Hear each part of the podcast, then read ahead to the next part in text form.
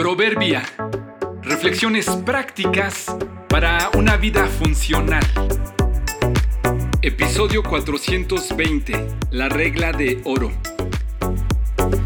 En cuanto a las relaciones sociales, el orden de los factores sí altera el producto.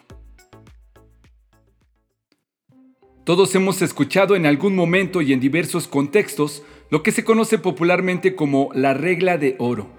No hagas a otros lo que no quieres que te hagan. ¿Lo has escuchado?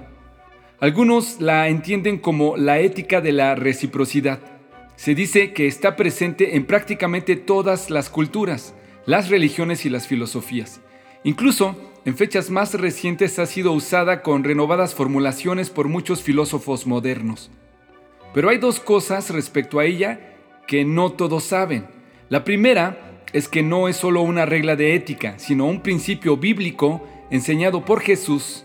Y la segunda es que Jesús no dijo, no hagas a otro lo que no quieres que te hagan, sino exactamente lo contrario. Él dijo, haz a los demás lo que quieras que te hagan a ti.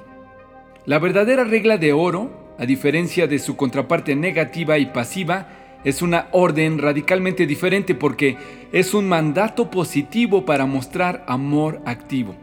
No se trata entonces de procurar no hacerle daño a los demás, de ser cuidadosos de no lastimar u ofender a otros. Con esta perspectiva, podríamos decir que la solución o la manera más fácil de asegurarnos de no hacer daño es no involucrarme con nadie y asunto arreglado. Jesús nos enseñó todo lo contrario. Involúcrate con otros, dale a ellos lo que quisieras que ellos te dieran, no necesariamente esperando ser recompensado, sino por el gusto que sabes que provocará en ellos recibir un bien.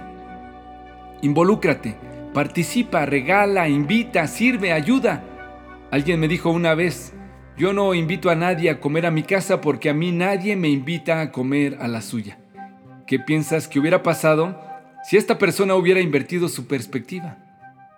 ¿Cómo podrías poner en práctica la verdadera regla de oro hoy mismo? Jesús dijo, haz a los demás todo lo que quieras que te hagan a ti.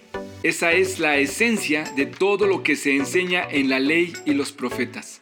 Mateo 7:12